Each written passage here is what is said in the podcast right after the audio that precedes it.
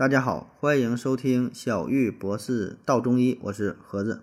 哎，大家好，我是小玉。嗯，今天呢，咱聊一个劲爆的话题啊，也是非常敏感的话题，就是关于大样本随机双盲对照实验啊。说这个实验呢和中药的关系，嗯，因为我们在平时。聊天啊，或者是关于中医中药讨论的过程当中呢，都会提到这个实验——大样本随机双盲对照实验。呃，也有人呢把它看作是中药的克星啊，就总说中药嘛，对吧？嗯，几乎好像没听说过有有通过这个实验的啊，就拿这个来说事儿。所以呢，今天咱就就着这个问题呀，咱深入的讨论讨论哈，看看这个呃中医中药和这个实验到底是什么关系，好吧？那咱先简单叙述一下，咱先说一说什么叫做大样本随机双盲对照实验。嗯，这个实验呢，可以被认为是说现代医学啊，特别是在西医西药当中是一个金标准。嗯，因为啥呢？就是我们对于某个药物的作用啊、疗效啊，对于它的评判呢，会有很多掺杂的因素。有一些呢，可能是因为身体的治愈。啊，也就是说，你不通过治疗自己就好了。有一些呢是一些安慰剂的效应，还有一些呢可能只是因为时间上有一定的连续性，但并不是因果关系。啊，我先嗯说几个简单的小例子啊，就比如说啊，最简单的，呃，大公鸡一叫，然后呢太阳就升起啊，这个呢是有一个时间上的连贯性，但是呢并不是因果关系啊。所以说，对于某一种药来说，你吃了这个药，然后你这个疾病好了。但是你并不能说，因为吃了这个药，所以这个病好了，啊，只是说这两个有一个先后的时间上的承接的关系。那换句话说，你这个大公鸡叫不叫，太阳该升起呢还升起，对吧？你这个药吃不吃，我这个病呢该好还会好，啊，这个就是人体的治愈性。嗯，再说一个呢，就是一个对照实验的事儿。因为最开始这个对照实验是啥呢？嗯，当时是针对于一些海员的研究，就是出海嘛。呃，早些年间呢，就大航海时代出海之后呢，很多海员都会得坏血病啊。现在我们管叫坏血病，当时原因还不知道。症状啊，就是比如说牙龈出血呀、乏力呀，呃，一些一些症状，也不知道是什么原因。就是海员出海很长时间嘛，在呃，可能短则几星期，长则几个月。现在我们知道是因为没吃这个新鲜蔬菜水果，缺乏维生素 C。当时人们面对这种情况，不知道怎么办。然后也是采取了各种办法，甚至有一些迷信的办法。哎，那有一个医生就想到了，那我们这样吧，我们看看哪一种方法能把这个病给治好。有一些人呢吃了一些新鲜的水果，吃了新鲜蔬菜；有一些人呢可能喝了一些咸盐水啊；有一些人喝了是就用了其他的方法。那最后一比较，吃新鲜蔬菜和水果的这种这这这组这这组人群呢，这个病呢就治好了啊。这个就叫做对照，对吧？分组对照。那么。再有呢，就是关于这个安慰剂的效应，嗯，因为这个人呐，这个心理呀是很强大的，对于治这个疾病的治疗呢，也是有呃很多影响。嗯，最早呢是在二战时期，因为是打仗受伤之后了，然后呃止痛药非常的缺乏嘛，也不够用，那怎么怎么办哈？有一个医生就想了一个办法，说这么的吧，咱也没有止痛药，咱就随便给他注射点生理盐水，告诉他这个就是止痛药。啊，没想到哈，真就管用了。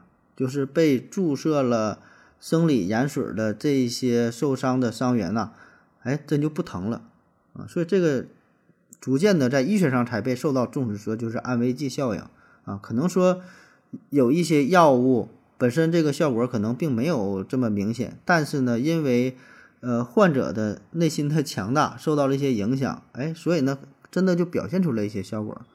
啊，所以对于药物的研究，这个也是需要排除的啊。那总之吧，嗯，到目前为止，嗯，现在来说，对于药物的一个检测的金标准啊，就是这个大样本随机双盲对照实验啊。这个词儿如果拆开说，要细了讲，可能每个词儿都能解释老半天哈。大大致就是这个意思，就通过这个实验，尽可能的减少药物的一些误差，减少一些干扰因素，进而呢，我们可以呃。探究每一种药物真正它的效果，行吧，小老师，我这个 先科普这么一小段啊，然后下面就是该对你提出一些问题了。这个事儿就是您来说一下，就是目前的中医中药，实事求是的回答嘛。啊，对，我就想问一问，就是中药这一块儿，首先来说第一个问题，中药现在有没有通过呃叫大样本随机对照双盲实验，包括说美国 FDA 的这个认证这个事儿啊，这个是在国际上比较认可的嘛？就咱先说说有没有，或者说有有如果有的话是有哪几种，如果没有的话，咱现在是研究到哪一步了？嗯，先咱们要看一下这个就是大家对中药的定义啊。呃，我们按照国家对中药的一个分类标准，一点一类的一个中药，它属于新中药类，是一个中药的单体。你像目前为止的话，呃，有中药的单体，呃，通过这个 FDA 标准的，一个是这个绿茶的一个提取物，还有一个是巴豆的提取物。巴豆和绿茶都是中医会用来这个入药的，但虽然这个不是中国申请的啊，是由国外去申请的，但是他们也属于这个中药的范畴内。就是大家可能都讲的是这个中药平常用的一个复方，呃，那么是目前还没有完全通过这个 FDA 批准。那当然，目前很多是已经走在这个路上了，比如说像这个什么血脂康胶囊啊，像桂枝茯苓丸，像什么扶正化瘀片，是杏林颗粒，还有像这个呃康莱特注射液，还有包括莲花清瘟，就是现在比较火的那个。还有一个最火的，也就是最有可能会被批准的一个非常火的明星产品，叫那个复方丹参滴丸，啊，这个大家可能也这我听过，对，这是是到 FDA 三期了，好像是是吧？对，但是还是花了大概有几十亿美金，但是还是在三期这边被卡下来了，所以也就是目前没有中药复方被 FDA 批准，现在目前就是这个情况。行。呃，那我稍微问一下，你说这里边有一个单体和复方的，呃，这个区别，那单体是可以理解为就是单一这一味中药嘛？就是说我举个不太恰当的，我不太懂啊。就比如说我这个大枣，就是指大枣的一个东西。你复方的话，可能是里边大枣，我再加一味人参，再加一味别的东西，可以这样理解吗？呃，我这里讲的中药单体不是，它是指提纯的单体。你像比如说我之前讲的这个巴豆提取物，它是。呃，利用现代的一个方法来提纯的，其实讲起来，有的人他认为是化药，但其实它是通过中药早期的一个运用，然后来发现它，然后来作为一个提取的。它也属于就是在咱们中国也是属于一个一点一类的一个中药一个新型类的，是这样的理解啊。它不是说单一一个黄芪或者大枣或者这样，不是这个意思啊，也不是，不是说单一这一味药，对，就是针对这一个东西，也也是需要呃提纯后期加工一下，是吧？是指某种中药有效成分啊，就是比如说，就像这个呃复方丹参滴丸，我们就大多数就讲丹参酮的对于体外的一些实验，就是指的这个单体啊，就是指单单指这个丹参酮。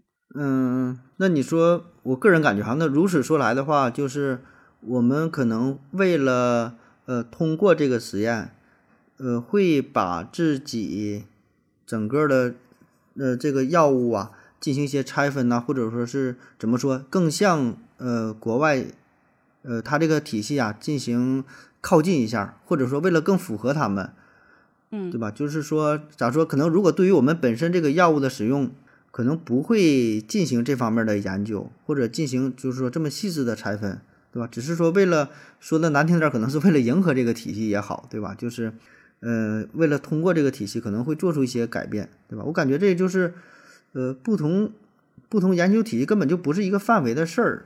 可以这样理解吗？对，因为你看他为什么没有通过，其实还是有原因的。你比如说像复方丹参滴丸，因为我之前讲的那几个，像什么血脂康什么之类的，它都是呃一个复方中药的复方，就正儿八经是那个中药几个呃，像什么黄芪啊、什么当归啊，是这几个加起来的，它不是那个单体啊，它是一个复方。那么复方的话，它必然也是有一些有效成分的，但是这些复方中药针对某种就适应症的效果。就是它这个有效成分成分量比较少，嗯。啊，对它有一些还有一些其他的像辅成分啊，或者是针对此药无效的成分啊，就不是说它没有效，但是针对这个病这个适应症，就我们申报的这个适应症，嗯，它是无效的，所以说以至于它整个这个药里面它有效成分效果太弱，所以有可能会因为这个原因，它就是无法。就是通过这个非常严格的考核，但实际上在中国，你看就是随随便便看一个公众号推出来的一些稍微上档次一点的临床实验啊，都会有这个大样本的随机双盲实验。那么在我们国家上市的话，肯定这方面也要走，而且发的文章也都还可以，只是目前都通过不了美国的 FDA。呃，因为到了美国，你必须要通过这个很严苛的实验，真的是非常严格的。所以说，呃，对于很多东西，这个是一种挑战。所以还有一点就是。之前就是大家也都知道，就是因为中医的一个体系和就是西方这个现代医学的一个体系，它也不一样。如果咱们中药，比如说这个复方，你就随便举个例子，像六味地黄丸啊，你说它滋肾阴，但是这个肾阴阴虚，它这个东西无法让第三方来就是评判。就是你说这个人没有一个客观标准，对对吧？你你没有一个数，不像说我这个肌酐数多少多少，我肾功能多少，我测出一个数值一百二百是吧？对，就是就是美国人不懂，对主 主观性很强，对主观性很强。所以说你对于这种无法把握的话，那你就无法去证伪，就无法就客观化。如果你要是能像疼痛这样的一个研究能。把握你做一个瓦斯表，从一到十的这种表格，你也可以区分一下，看一下打个分，对吧？虽然虽然是主观，仍然有一个客观的标准，可以进行一个相似的模拟评判。但就是说，因为这方面的原因，所以导致了它就是也会出现这样的一个问题。所以目前为止，就是大家这些药都是在路上，然后至今没有一个复方来通过这个 FDA，是这样一个情况。嗯，那我可以。是不是我我可以这样想啊？我这个我没办法，就是每每当讲到中医这个事儿，咱总得进行一些类比啊，因为有一些概念确实咱呃外行可能不太懂。我这样想的，就是有点类似于啥呢？一个是咱们中国的国画，咱这个国画那个水墨画，画山水呀，画画画这些。然后呢，西方呢是画油画，呃，所以用。这两个就是没法进行一个客观的比较，说哪个更好，哪个更更不好，对吧？谁水平高？嗯。然后呢，但是说可能，比如说油画是比较公认的啊，或者说在国际上，哎，它的它的地位比较高啊，都觉得画油画比较好。然后我们水彩画，我们国画，呃，也想也想用他们的标准来评判一下，或者说你给我打个分儿，看看我们这个画如何如何。可是。没办法，对吧？它根本就不是一个体系内的东西，所以如果是用西方的，嗯，它的什么，比如说构图啊、颜色呀、透视的原理呀，然后一些一些什么光影的什么配合呀，那你就几乎是不可能通过它的这个实验，对吧？因为它玩的不是一个东西，不是一个一个体系内的，所以你硬要说通过它的东西。他那个体系，我觉得也是不太可能啊。当然，咱先不说什么什么对错好坏，咱咱就不说，就说这个评价两个体系的事儿啊。所以我个人感觉，那咱就没有必要跟他们扯了，对吧？就是如果说你这东西挺好用的，然后也有效果的话，没有必要非得嗯得到西方的认同、外国的认同。对吧？呃，不，这个也不是我，我觉得，或者是对，我觉得是有什么其他目的吗？我觉得需要的。你看，觉得需要？对对，我觉得作为一个中医，我还觉得需要。你看，你西医还觉得不需要，这个我要跟你唱唱反调啊！我觉得就是为什么呢？对，很多人也会问，就是大家都会讨论这个问题，说有没有必要，就是去通过这个 FDA，说我们自己貌美如花，自己过自己的日子不好吗？对呀，我们很自信，我们很强大呀，我们为什么要跟你们扯？为什么要得到？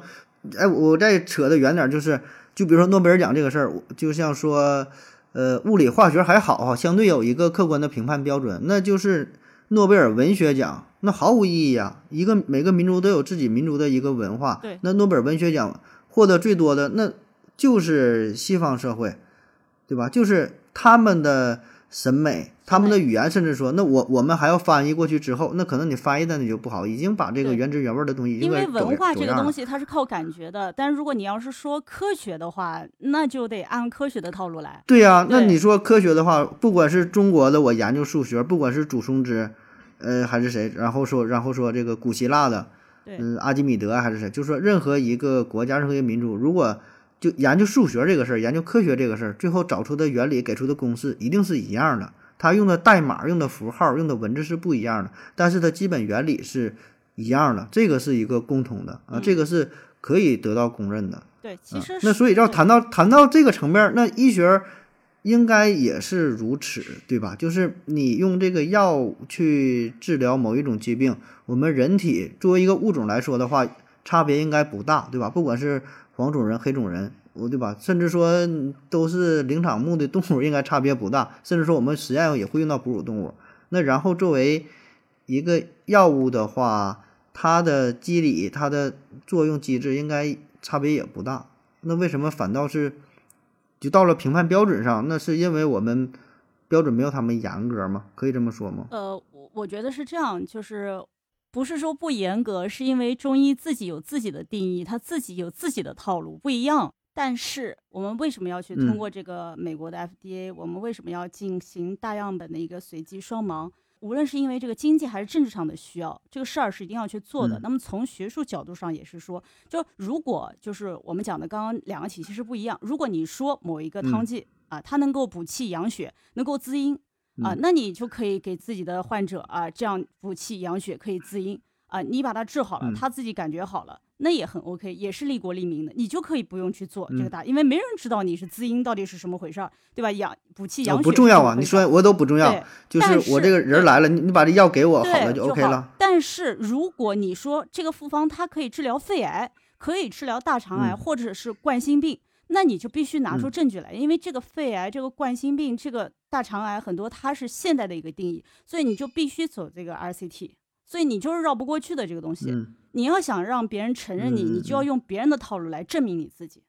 所以说，我觉得是这样，就是我们目前为什么会呃，就是遭受这么多瓶颈，有大家都走在路上，一直就是很磕磕绊绊的被大家卡住脖子了，是吗？对我，我 觉得是有问题的，就是这点我们不要去逃避，我们要去面对自己的问题，然后来改正。我们不是说我们中国人不聪明，我们笨，我们愚蠢，没有这回事儿。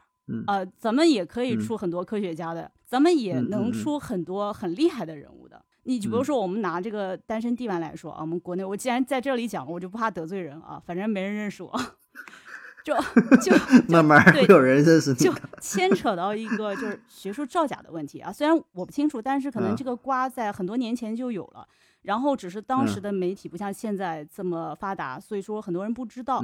然后就是这个。天士力他的那个那个复方地丸的那个公司嘛，他的首席科学家连达，对吧？别说名了，对对对，你就说事儿吧。他俩就是 就互掐，你不怕事儿大是吗？就互掐了，你知道吧？然后就是一一个说这个院士这个学术造假，然后院士就说你三期临床这个效果不佳，然后呢？因为你一旦说了这个效果不佳，肯定是会影响国内的销量啊，就是影响会非常非常大。那公司花了几十亿美金，那这个损失是不得了的，所以说就打官司。后来就是那个这个这个这个公司他就赢了嘛，啊就赢了嘛。然后这个事儿情也后来也是被压下来了，因为可能也牵扯到一些呃这个政治原因啊。因为我们之前也都说了，这个复方丹参滴丸它很有可能是最有可能上去的，但我们不是说这个复方丹参滴丸它没有效果啊。但我觉得可能存在哪些问题？你既然在三期临床出现了一些问题，那么很可能就是你前期实验的一些问题。那么不管是你在国内还是在前期做的一些实验，可能会存在一些造假的问题。呃，因为我们现在就说白了，对，你这个问题不是在三期才出来的，保证一期二期就有。但是呢，把这个事儿啊给给平了，对啊，就想就是说白了蒙混过关也好啥的，我就走下去。对，但其实他不可能说到三期才出，不可能到三期才出。对。非常严格的，非常严格，就是说你你你自己，你不能自欺欺人的。你到别人那儿的话，按别人套路走，没没什么没什么，就是好讲的。我不是说我能什么送送东西啊，找找人什么就可以了。花花钱花钱没好使是吗？对是的，没花钱没好使。国情不同，对吧？嗯，就是说，那现在就咱们国家也是这样，就是很多学术圈就有一些弄虚作假的一些丑闻。啊，这个我也不敢报啊，这个这个对对，这个大伙儿都知道啊，对，大伙儿都知道。那每年也有被撤的很多这个 SCI 的文章，那当然这个东西，这个新闻上都有对，一查对学术这方面，它有特别医学这个这个原因是怪就是这个医生或者是怪研究者嘛？我觉得也不能说完全是这样子。首先呢，就是这个也和国家的一些制度有关啊。这我我又开始越来越我都不敢讲了这个。就是就是，你写完这期能播吗？是不是要被禁了呀？真是，你就像比如说啊，就是举个举个前面的例子，你像之前的洋务运动啊，就大家都学西方的人啊，造洋枪洋炮啊，这个这个舰艇啊，这些什么武器，对吧？先进的西方的东西，但为什么他最终还是打败了呢？还是败得一塌糊涂呢？原因大家都知道啊，和制度的因素有关系，因为它很多不是你这种硬件它能够掌控得住的。那么这这这个东学术，我们学术也是这样，它和国家的一些制度有关。现在我们的学术很多东西都是跟我们的像什么有的奖金啊，跟我们的一些职称啊啊一些哎这些东西都非常的有关系。他很要要求要求那个一个国那个一个核心那两个两两个国家是吗？对呀，就是你才能升职。你像大医院都是这样的，我们都要求省级前三、国家前五的。嗯啊，对，嗯，有的还得立项，还得有课题，是吧？对对对，我我们都小课题都真不算什么，我觉得就简直是不敢见人了，这样子，真的是。所以说，然后就是你这课题出来了，还还必须得阳性。你像。国外不是这样，国外他们就是有必须得做出阳性实验，要不然给你花钱，你你你干啥了？对你怎么样？哪管自己图片演的演出来？对，你不你不管怎么样，你是领导能把你批一顿，或者是你你你还是不想活了吗？就是你还给我做出阴性来，你还想发表？你开玩笑吧你？对吧？那国外不同，他就是阴性的话也可以发表，就是他的治学严谨的态度，我们是必须要学的。你就拿你刚刚讲的诺贝尔奖，我们讲的那个就是发现幽门螺旋杆菌的那个澳洲的科学家叫什么马马歇尔，好像是。那个马歇尔，他当时为了就是相当于证明这个东西，他自己喝了大量的这个，自己喝对对，他喝了喝喝了那一杯下去吗？如果咱们中国能多出几个这样的人，我相信中国的就是这个学术也将就是迎来光明，真的是这样。就是所以说，首先我们这个学术造假的问题，也导致了我们就是可能在走向这个 FDA 批准的过程中出现了一些问题。那么第二个就是我们把这个 敏感话题终于讲完了，我心心心心里面稍微平坦了一些，然后我们就讲了一些关于一些学术的问题啊。就比如说啊，因为我们之前讲了中医的一个评价体系和西医的评价体系不呃不一样，不是说这个复方丹参滴丸它就没有用，而事实上我们在就是临床上发现很多这个用了丹参滴丸非常有用，有好多老年人真的我我亲耳听到的很多，而不是说一一例啊，就是我讲了很多，就是可能的可能这些人群加起来都是大样本的数字乘 n 倍了。这个当我们心慌啊、心闷不舒服啊、抖抖嗦嗦的要要去掏药啊，这个用了以后，哎，感觉真是的就很舒爽了。所以，我们不能说一味的说这个丹参聚丸就没有用，一定是没有用，肯定不是这样子。但是，我们为什么在丹参地丸用在美国 FDA 批准，它这个适应症是冠心病啊，是这个比如急性心肌梗死，它为什么就上不了这个坎呢？呃，它就像我之前讲，它的这个有效成分。啊，相对来说比较弱，它可能作为一些预防作用，或者是针对某种人群，它治疗是确实有效的。但是你要说真真的针对它这个病的一个人群群，就是这么大的一个群体，它可可能达不到这种实验要求的结果。呃，所以说呢，我觉得就是咱们下面可以怎么走呢？比如说，不是说它没用啊，我们可以去选一个其他比较更切合的方式。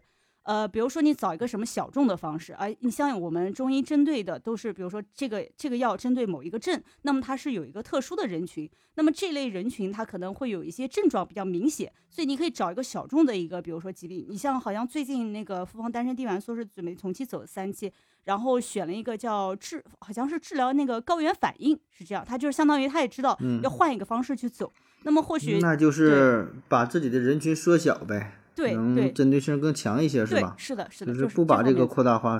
就是你不要一口吃一个馒头嘛，对吧？就是这个意思。嗯，哎，就说白了，本来说这个药所有癌症都能治，后来一看也不是啊，只对胃癌。后来说胃癌也不行，只是比如说胃癌的一期。后来啊，后来一期还不行，还得说这什么什么情况呢？一点点对，一一点点把它缩小，把它针对，就是针对 你，然后一点点再来。是这样，我觉得。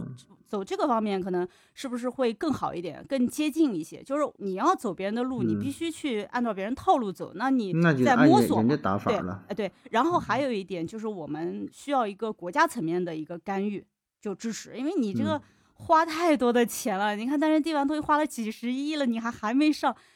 那你说企业其实说实在，企业是为了什么？他想盈利啊，他不是做做做 做公共事业的，对不对？虽然说他每年说丹参地丸的销售在我们中成药当中也是排在前列，好像说每年有三十亿的美金，但你说这个钱掏出去也不是说就就这么白花的，也不是 冤大头啊，对吧？所以说我觉得就是咱们国家也需要支持这个这个，因为咱们中医药其实是是也是我们的宝藏，所以说呃也是需要支持。但但是就不是说我们民间很多人也会讲，哎，你这样说以后，是不是我们就不看病了？我们就嗯不用中药了，那肯定不行。我们自己很多病，我们觉得吃中药也很有效果，因为我本人也是中医嘛。我不是这，我不是这个意思啊，不是说你不通过这个 FDA 了，我们就不能这样治病了，对吧？就是我们可以这样，就是两方面我们都走，就是我们一个是我们科研也要去做，也要去证实，也要去有这个科学科研的一个态度，严谨的态度。但是我们在临床上，我们的国家也要对我们的人民进行一些呃关注。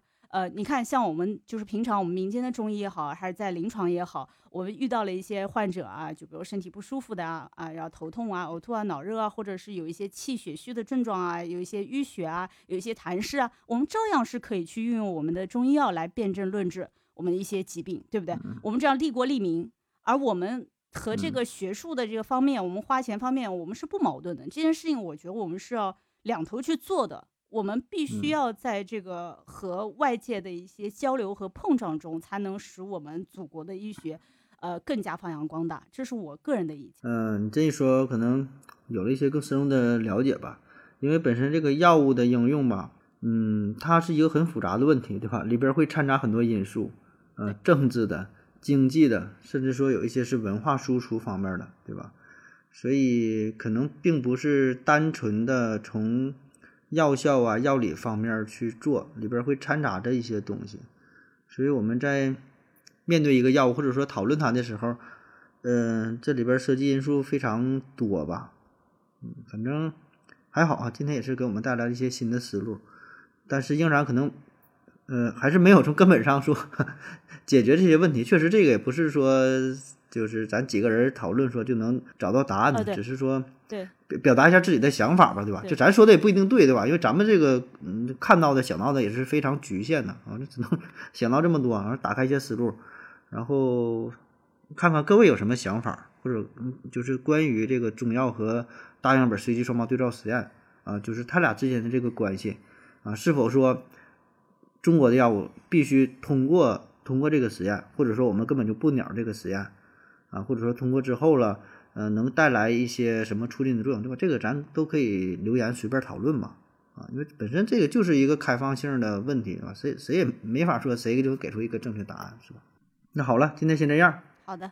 那个感谢您各位的各位的收听啊，那有任何的疑问呢，有任何关于中医中药方面的问题不解，甚至说是质疑抨击都行啊，您都可以留言，然后我们会找一些大伙儿都感兴趣的，作为一期小话题，咱们来聊一聊。就是说，每个人想法吧，随便唠哈，谁也谁也没法说就是对的不不对呀，谁也代表不了啥。对，但是这个还是一个对语言开放的态度吧，还是要放尊重一点啊。有点受不了了是吗？没事儿，没事儿，没事儿。那个好，感谢各位的支持，欢迎然后点赞啊、订阅、留言、评论、转发啥的啥的哈，支持咱们节目，谢谢大家。这里是小玉博士道中医，拜拜，拜拜。